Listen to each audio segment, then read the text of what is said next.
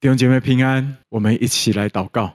所以说，我们感谢你，谢谢你，你要继续与我们同在，而且继续对我们说话，让我们明白在这乱世中，我们怎么样可以继续信赖、依靠你这位信实可靠的上帝，把信靠你的智慧多又多的加给我们。垂听我们的祷告，奉耶稣基督的名，阿门。我们今天要继续分享《士师记》最后的五章的内容，哈，就是从十七章到第二十一章。那《士师记》最后这五章呢，其实你会发现，看不见士师，也没有拯救，有的只是让人触目惊心的罪恶。怎么会这样啊？怎么会这样啊？我们今天所读的《四世纪》是十七章第六节，还有十八章第一节，还有十九章第一节，二十一章二十五节，都告诉我们同样一个答案，就是因为以色列中没有王，所以他们个人任意而行。不仅他们在地上没有人做他们的王，他们也不把天上的王，就是上帝自己。当作王，我们可以从他们所犯的两个罪恶里面，可以看见他们是怎么样任意而行。哪两个罪恶呢？第一个就是拜偶像。你看《士师记》第十七章的米迦和他的母亲，他们任意雕刻偶像，然后又自行设立神堂，然后供奉所雕刻的神像，然后又自己派自己的一个儿子当祭司，你就知道他们有多任意。后来有一天，有一个在寻找住宿的利未人来到米迦当中，米迦看见他就欢喜，为什么呢？因为他是利未人，他比自己的儿子更正统，可以当祭司，所以就花钱聘他做家中的专属祭司。这个利未人他也很情愿跟米迦同住，因为他没有地方住，所以一拍即合。米迦很高兴，因为神像有了，祭司也有了。他就说：“现在我知道耶和华必赐福于我。你看到吗？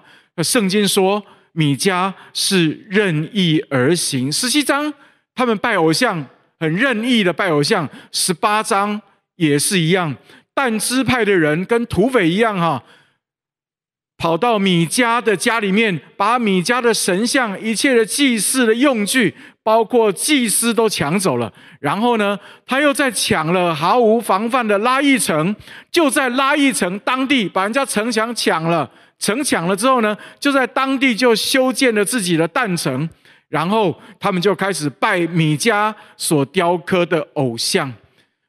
这原本被米迦聘请的祭司呢，他虽然被但人抢过来。但是他心里也非常的喜悦，为什么呢？因为这个祭司他升官了，他从一家的祭司摇身一变成为一族的祭司。这个立位人啊，谁给钱他就服侍谁，遇有强势者就便捷，可见当时以色列人属灵的光景。而从拜偶像这件事情，我们就可以明白。他们是多么任意而行，还有另外一个罪，任意而行的罪是什么呢？除了拜偶像之外，还有另外一个就是淫乱。这是十九章到的二十二到第二十一章的记载哈。我们所看到啊，它的记载是这样：有一个利未人的妾，注意哦，是利未人的妾哦，利未人竟然纳妾。这个利未人的妾，她行淫，于是呢。他便离开他的利未人丈夫，回到父家。但这个利未人深爱他行淫的妻子，于是去找他的妾，用好话劝他，要把他接回家，归途行经便雅悯地一个叫做基比亚的一个地方，在那里过夜。哈，就没有想到那天夜里，城里一些无恶不作的歹徒，竟然跑出来围住他们住的地方，要求这个利未人。要跟这个利未人交合，我真的不知道这是到底是什么恋了哈。后来利未人把他的妾交给匪徒，他们强奸了利未人的妾，而且圣经说终夜凌辱他致死。这种乱象，即使到今天我们都几乎没有办法想象啊。也因为是这样啊，后来这个利未人他把妾。带回家，将他的尸身就切成十二块，派人送到以色列四境。果然群情激愤，以色列其他民族集结讨伐便雅悯人，讨伐基比亚人，结果便雅悯支派死伤惨重，几乎被灭族哈，从原本的几万人被杀到只剩下六百人。然后，于是以色列各族又后悔了，因此他们就屠杀了另外一个无辜的一族，叫做基列雅比人，存留他们族中的处女，要给便雅悯人留后哈，为妻要留后，但是数目只有四百人不够啊，所以他们又纵容剩下的便雅悯人去抢夺示罗人的女子为妻。哇，这是一个怎样的世界？拜偶像，还有淫乱。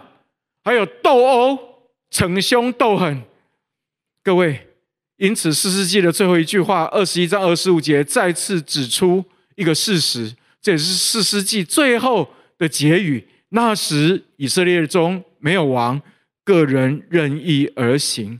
各位，你有没有发现，十七章、十八章都在讲拜偶像的问题？这是属灵的淫乱。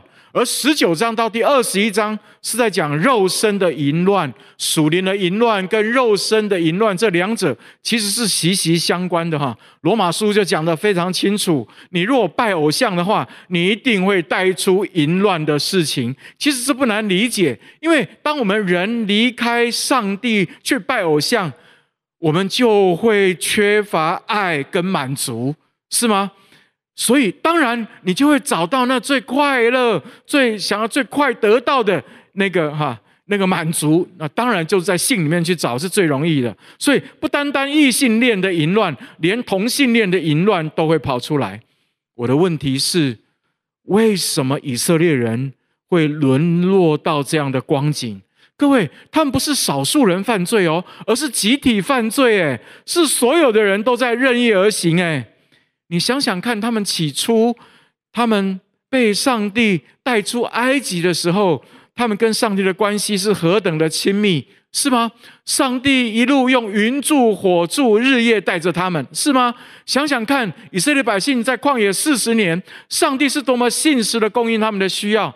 他们被带到应许之地，上帝的心意是要让他们承受应许，怎么会变成不仅不前，而且还不义呢？请问我们有没有可能也这样？当然有可能。如果我们离开上帝，我们一样会跟以色列百姓有同样的结果。耶稣说，在末世啊，不法的事会显多，我们的爱心就会渐渐冷淡。意思是说，我们今天基督徒所面对的世界会越来越乱，越来越坏，以至于到一个地步，基督徒也会。因为不法的事显多，以至于我们就渐渐失去对上帝和对人的爱跟信靠，跟四世纪十七到二十一章以色列的百姓一模一样。所以各位，我们该怎么办？我们怎么样在乱世？我们怎么样在乱世仍然能够坚定的倚靠上帝，不会像以色列百姓心中没有王而任意而行呢？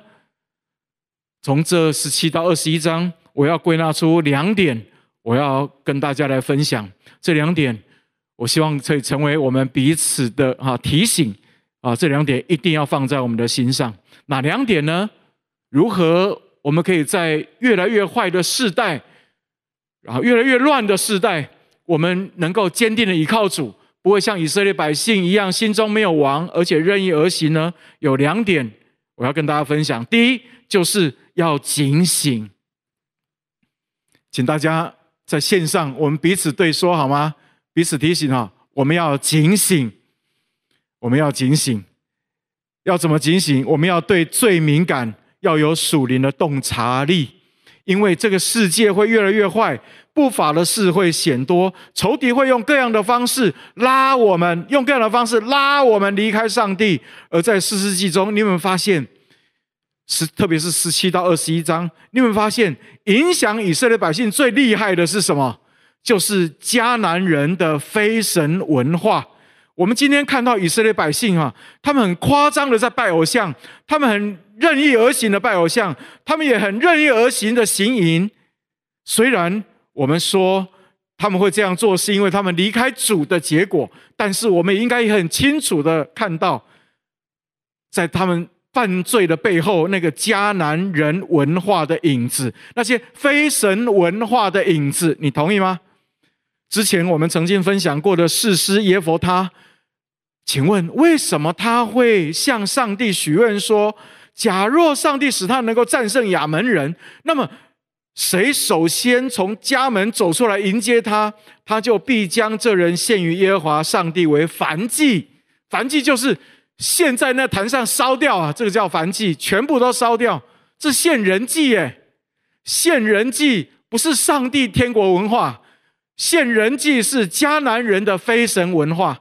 各位，以弗所书第二章第一节到第二节告诉我们说，我们死在过犯罪恶之中。但是他叫我们活过来，那时我们其中行事为人，是随从今世的风俗，顺服空中掌权者的首领，就是现今在悖逆之子心中运行的邪灵。所以你要知道，撒旦怎么让我们掉进罪里面呢？透过世界，第一步就是透过世界。什么是世界？就是在世上仇敌所建立起来的非神文化。怪不得上帝会再三。透过摩西提醒以色列百姓，要你进以色列进应许之地之后呢，你要跟迦南人的非神文化要保持距离。你看《生命记》十八章第九到第十二节就是这样说：你到了耶和华你上帝所赐之地，那些国民所行可憎恶的事。你不可学着行，你们中间不可有人使儿女经火，也不可有占卜的、关照的、用法术的、行邪术的、用迷术的、教鬼的、行巫术的、过阴的，凡行这些事的，都为都为耶和华所憎恶。因那些国民行这可憎恶的事，所以耶和华你的上帝将他们从你面前赶出。各位，仇敌怎么样让他的百姓去拜偶像啊？有没有看见？非常清楚，上帝提醒以色列百姓：你要跟迦南的非神文化要保持距离，要隔绝，要划清界限。所以各位，我们需要对非神文化要敏感一点。我们今天活在啊恶者所统治的世界里面，我们一天到晚都在听非神文化，都在接触非神文化的信息。这就像温水煮青蛙一样哈，你如果不警醒的话哈，你不能分辨这到底是不是属上帝的喜悦的，还是属非神的信念或是文化，那你就会被骗，而且一点一点的就会离开上帝。我不知道你同不同意？我们今天其实我们所面对的处境，跟当年以色列百姓面对迦南文化其实是差不多的了。仇敌今天也透过各样的方式，在对神的儿女传送啊非神文化，包括你比方说色情文化，比方说小三文化，还有之前的毒舌文化，就是就是讲那个很毒的话哈啊，还有啊最近非常流行的酸语文化，酸人损人啊，我还刻刻意去上网去查啊，我发现现在网络上真的有很多这样的网站呢。是什么网站呢？专门教人怎么样损人，损人呢、我们需要留意。如果我们觉得啊好奇，或是我们也跟着啊去参与的话，我们也就会直接被影响。特别是我最担心的是我们的下一代，我们的孩子们啊，我们需要好好警醒，为我们自己祷告，也要好好为我们的孩子祷告。他们未来的世界应该会比我们的挑战更大。不单单我们要警醒起来祷告，还有另外一个更重要的是什么呢？就是我们要积极的在地上，神的儿女要起来，要建立讨上帝喜悦的天国文化才行。而这个世界哈啊，在倡导色情呀，没有关系，但我们可以用相对的文化来抵挡它，因为我们知道上帝要赐给我们的那个文化比。那个色情文化更好，上帝要给我们的是圣洁爱的文化哈啊！这个世界要推崇小三，我们神儿女要聚集起来，我们要警醒，不被非神文化所欺骗，而是我们要一起享受在上帝家里面那个幸福家庭的文化。这个世界不断的在鼓励人去酸人、去损人，但天国的文化是鼓励爱之语，是鼓励彼此祝福，成为祝福。看到吗？这是刚好两条完全相反的路。正因为是完全不同的，所以很容易辨识。所以我们不要再被仇敌所骗了。非神文化会让我们掉进罪的网罗，但天国文化却会带给我们祝福，而且也会成为别人的祝福。每一个神的儿女都非常的宝贵。我觉得我们活在这个世上哈，不是一天到晚只是在那里哈被仇敌所欺骗、挟制，被仇敌所愚弄。我觉得不是，而是我们清楚，我们要很清楚知道，上帝要给我们的是什么。上帝他要给我们的应许跟祝福，还有生活方式是什么？当我们清楚之后，我们就不会容易被骗。昨天我听一位弟兄分享哈，他在职场的见证，我就觉得很感动哈。啊真的是一个很美的见证啊！他的工作是属于接案性质，案子接越多，薪水就会越高。哦，我说你们这种工作哈，那个挑战性很高啊，每天进办公室，同事之间哈那种，哎，波涛汹涌应该不断，对不对？因为每一个人都想要啊啊得到更接到更多的案子，这样薪水就会更高，所以同事之间应该会有很多的增进，对吗？他说对。哇！疫情期间，何况是疫情期间哈，大家对经济的压力都感到很大哈，所以他们就在三级刚刚解封的那个时候哈，好不容易他接到一个案子，哦，那个案子不小，那个案子可以让他增加不少收入哦。但当下呢，习惯了那案子之后呢，他听到神好像在里面对他说一个，有一个感动放在那里面，他脑中就浮现另外一位同事，他挣扎了一下，他觉得上帝。让他想到那位同事，应该是那位同事应该比他更需要他所手中接到的这份工作，因为那位同事可能比他啊更需要有收入哈，所以呢，他不太确定，他就私底下去问那位同事，他才知道，果然那位同事上个月的收入只有我们弟兄的三分之一，于是这位弟兄非常了不起哈。他竟然就把他垂手已经得到的这个工作机会，就让给了他的同事。你说了不了？你说是不是真的了不起？哇！我真的觉得给他鼓掌啊！各位，这就是上帝要教导我们，他要引导我们，他说喜悦的生活方式。这就是爱之语跟祝福的天国文化。当他决定。他说：“他决定把工作机会让给比他更有需要同事的时候，他说他可以感觉到上帝何等的喜悦，他可以感觉到上帝就在他的身边。各位，你要继续的依靠上帝吗？你不要离开上帝，你要继续的跟上帝靠近吗？我告诉你，你要警醒，拒绝非神文化，拒绝迦南的迦南人的非神文化。然后另外一方面呢？”你要让上帝的话来引导你呀，因为上帝的话是要引导的，跟迦南人所引导的是不一样的。上帝的话会帮助我们跟他靠近，而且享受到上帝同在的喜乐跟满足。你知道吗？当他这样做哈，上帝并没有亏待他哦。过了一个礼拜。他竟然很意外的收到老板任命给他的另外一个案子，而这个案子哈，他自己觉得，因为同事之间都在讨论哈，他也觉得应该有比他更合适的人选去接案，但没有想到，老板后来竟然是直接任命他，没得讨论，直接任命他去执行，而这个案子所得到的薪资，跟他当初让出去的那个案子所得到的酬劳，其实差不多等值。各位，我在说，其实要分辨非神文化和天国文化并不难，关键是什么？听上帝的话，圣灵会对我们说话的，圣经会对我们说话的，爱的团契会对我们说话的。我们不是孤单一个人在做基督徒，你同意吗？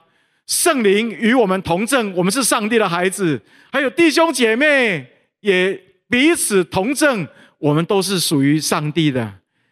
所以我说要分辨非神文化、天文化，其实并不难，关键就是听上帝的话，因为上帝的话是我们脚前的灯，是我们路上的光，所以用上帝的话来判断，到底是不是属神的，还是不属神的，是最容易的了。你把上帝的话搬出来，你就知道小三文化是非神文化，因为真正的爱是守约和承诺，这样的爱才会带来健康，同意吗？所以把神的话搬出来，你就可以明白。还有酸语文化也很容易辨识，因为圣经告诉我们要说造就人的好话，伤害人的话一句都不可出口。所以有神的话好不好？这是第一点要跟大家分享的。你要警醒，我怎么样警醒呢？用神的话来判断，阿们呀，这是第一点要跟大家分享的哈。那第二点，我们怎么样可以在乱世可以继续的亲近敬拜上帝，而且不会像以色列百姓变成啊心中无神，然后任意而任意而行呢？啊，第一点我说我们要警醒。第二点是什么呢？我们要更积极的呼求上帝，而且不要停止。四世纪告诉我们，每一个复兴都是因为有人呼求上帝的结果，是吗？而且即使在一个最糟糕的环境之下哦，当上帝的百姓愿意呼求上帝的帮助的时候，你会发现，这位信实的上帝从来都没有拒绝过。这是我们在四世纪所看到的一个好消息：寻找就寻见，叩门就给我们开门。你知道我们的上帝何等喜欢回应我们的祷告啊！而且，当我们一呼求他的名字的时候，他就伸手帮助我们。所以，各位呼求上帝的声音不能停止啊！四世纪十七章到二十一章，为什么以色列人的境况会越来越糟？是因为他们没有人呼求上帝。我们才刚刚过农历七月，对吗？对职场基督徒的弟兄姐妹来说，哈，其实农历七月有一个共同的一个压力是什么呢？我们要怎么样面对拜拜，对不对？面对这样的挣扎，我们该怎么办？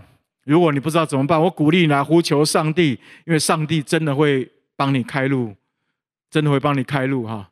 啊，我啊，昨天我听到有一位姐妹，她就分享他们公司，哈，啊啊，她是公司部门的主管，哈。他就决定哈，几年前他就决定，她祷告之后，上帝给他一个感动，就说你不能再让你的同事继续拜拜下去了哈。啊，虽然啊他们喜欢拜，但是你清楚知道这对他们没有帮助。虽然要做一个很伟大的决定，就是我们不拜，但是他迫切祷告啊，他求上帝帮助他啊，能够啊。他们的公司、他们的部门能够惊艳到上帝的祝福，果然这几年上帝真的没有亏待他，而很稀奇哦。他第一年决定不拜，第二年不拜，第三年不拜，现在他的同事也就渐渐不拜了。为什么渐渐不拜？是因为他们不拜的时候，他们发现，哎，他们的业绩更好。